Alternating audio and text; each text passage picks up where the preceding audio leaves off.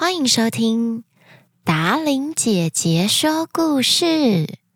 各位小福星晚安，我是最喜欢说故事给大家听的达伶姐姐。休息了一周，回到我们的说故事时间，大家有没有好想念达伶姐姐？好想念泡芙妹妹，还有小福星王国里面的小动物呢？今天达玲姐姐要说的故事啊，跟元宵节有关系。不过在说故事之前，一样要进入我们的 bling bling 抖内时间。下方说明栏也有时间轴，你也可以直接跳到故事的部分哦。达伶姐姐，我最喜欢听小福星的故事了。我喜欢狗狗米拉，我是于木维，我喜欢当一只绒球猫。我二月十三日就五岁生日了，祝我生日快乐！我爱你，达伶姐姐。祝达伶姐姐新年快乐！抖内一百九十九元布灵布灵。祝福木维，Happy birthday to you。啊，虽然迟到了几天，因为我们节目休息了一个礼拜，但是希望你听到达令姐姐祝你生日快乐，还是很开心哦。桃园六岁的马宇轩，达伶姐姐，我好喜欢你说的所有故事，尤其是 NG 台湾国语的部分，希望你可以念到我的名字哦。抖内一百九十九元，布灵布灵，谢谢宇轩的支持。以上为本周的两则布灵布灵抖内，谢谢大家可爱的留言。今天达玲姐姐要说的原创故事叫做《小福星王国的元宵节》。本故事由小福星王国团队编写。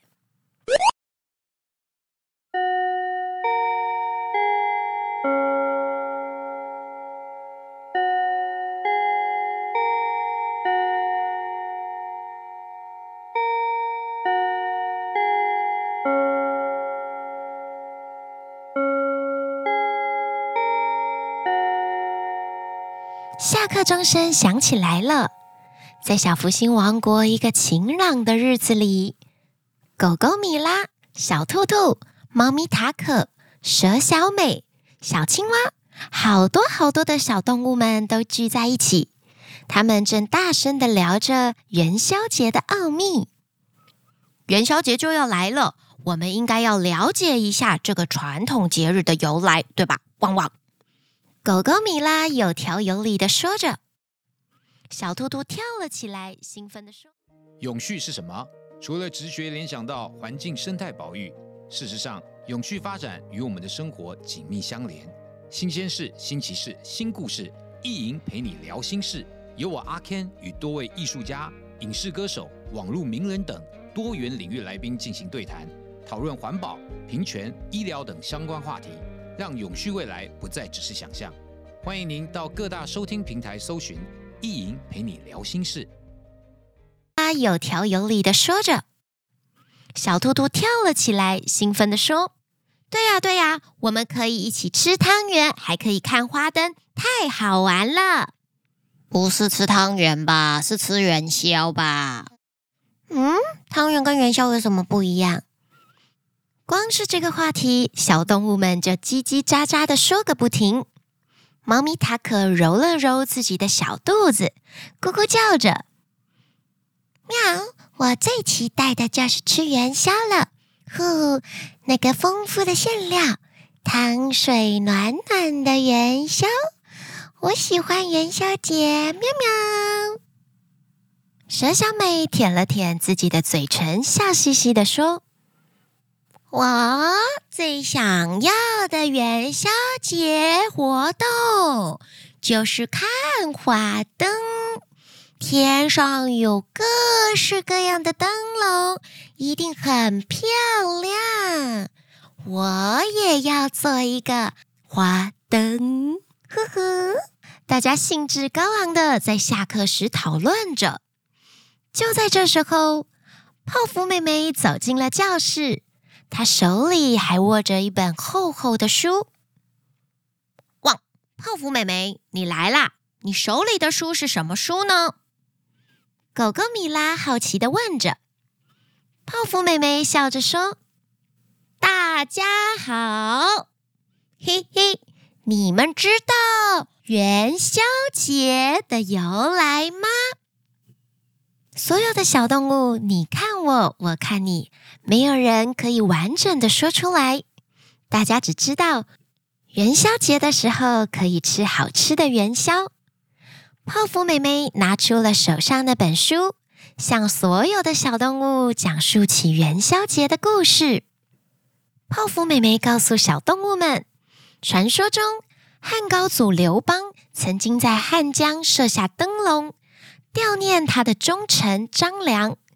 后来人们为了纪念这一天，便将每年的正月十五日点燃灯笼，这就是元宵节慢慢流传开来的原因。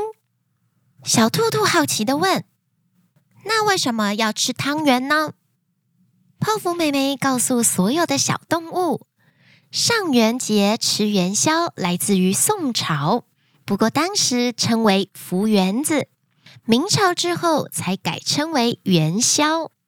古代的时候吃元宵就是今年开始的好兆头，象征福气团圆，所以现代的人也会跟着古人一样这么做。大家听完泡芙妹妹的解释之后，都点点头。哦，这样我就更了解元宵节了。喵喵，那现在我们可以一起动手做元宵了吗？喵！猫咪塔可兴奋地问道。当然可以呀！泡芙妹妹笑着点头。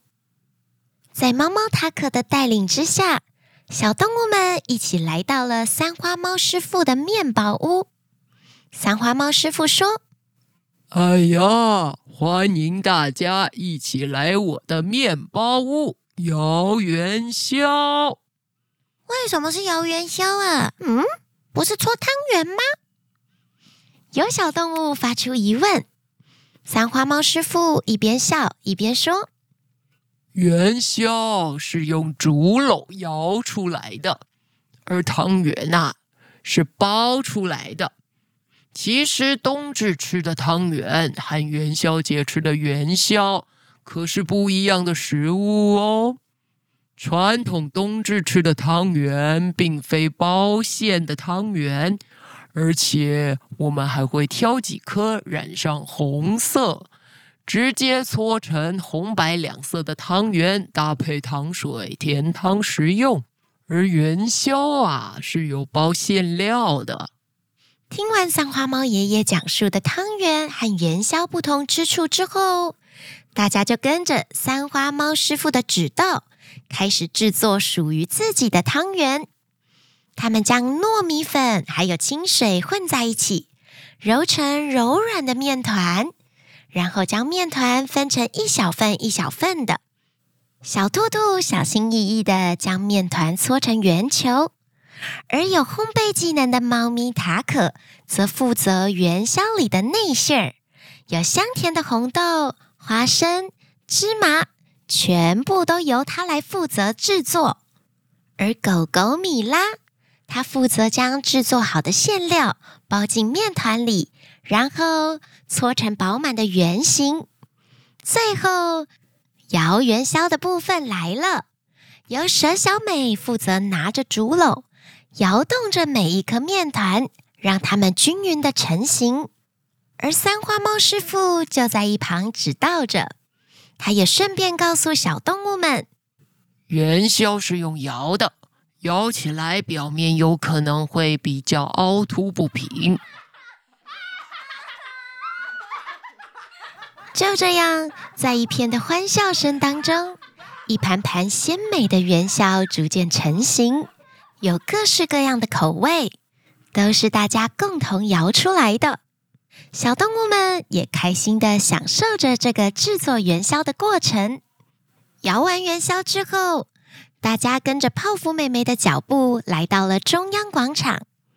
泡芙妹妹不知道在什么时候已经布置好各式各样的灯笼，还有灯饰。蛇小美拿着自己在美术课上做的灯笼，兴奋地指着天上的灯光：“快看，那些灯笼就像是星星一样的闪耀，真美呀！明年我也要做出更厉害的灯笼。”哎，你们看这边，这里有十二生肖。鼠、牛、虎、兔、龙、蛇、马、羊、猴、鸡、狗、猪的灯笼耶！那考考你们，你们知道今年是什么生肖吗？小兔兔立刻出了第一个考题。呱呱，这有什么难的啊？我知道啊，鼠、牛、虎、兔、龙，今年就是龙啊，龙年行大运。小青蛙接着说。嗯 嗯看来大家都非常的厉害。泡芙妹妹不知道在什么时候站上了中央公园广场的舞台上。那在元宵煮好之前，我们就来玩玩猜灯谜吧！泡芙妹妹宣布的同时，小动物们都发出赞同的声音。我喜欢猜灯谜。我超厉害的哟！第一题，泡芙妹妹开始出题了。蜘蛛结网，猜一种食物。吐司，答对了。天堂火灾，猜一种食物。烧仙草。第三题，狼来了。我知道，我知道，这题我答过，是羊逃，羊全部都逃走了。就这样，小动物们玩得非常的开心，猜灯谜的活动也即将告一个段落了。远方传来了三花猫爷爷的声音：“元宵煮好啦，大家快来吃啊！”小动物们有秩序的，一人拿一碗，兴高采烈的拿起汤匙，一起在花灯下品尝着共同摇出来的元宵。大家聊着天，笑声不断。有人还想继续出灯谜考大家呢。喵喵，元宵节真是太有趣了！猫猫塔可说着。对哟，对哟。还吃到了大家一起摇的元宵，了解元宵节的由来，真是一举两得。呵，小松鼠不知道在什么时候送完了杂货店的米本加入了大家。明年我们来制作灯笼，一起点亮小福星王国的夜空。你们说好不好呀？泡芙妹妹在台上宣布着。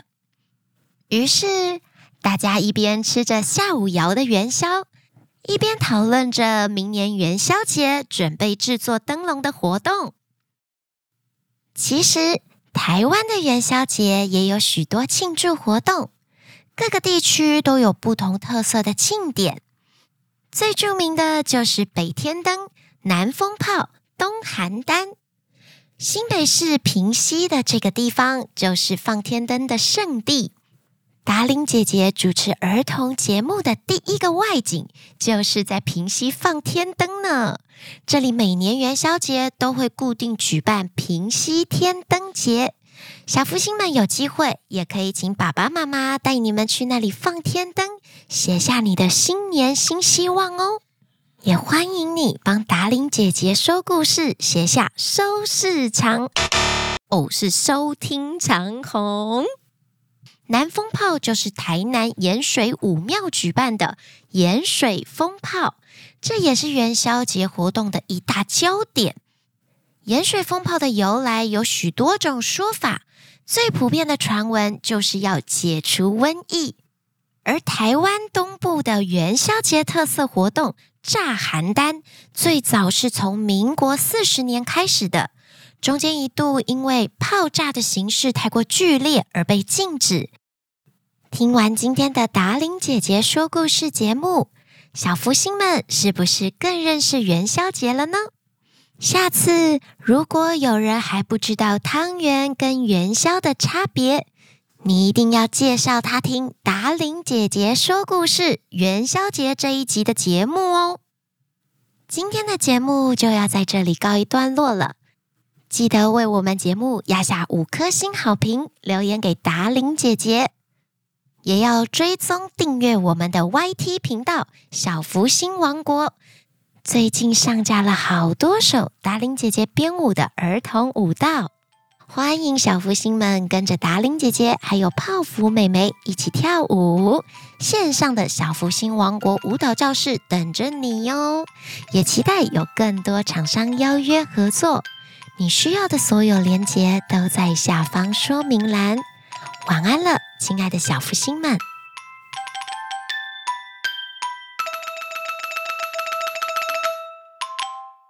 就是三花猫，三花猫，三花猫，三花猫。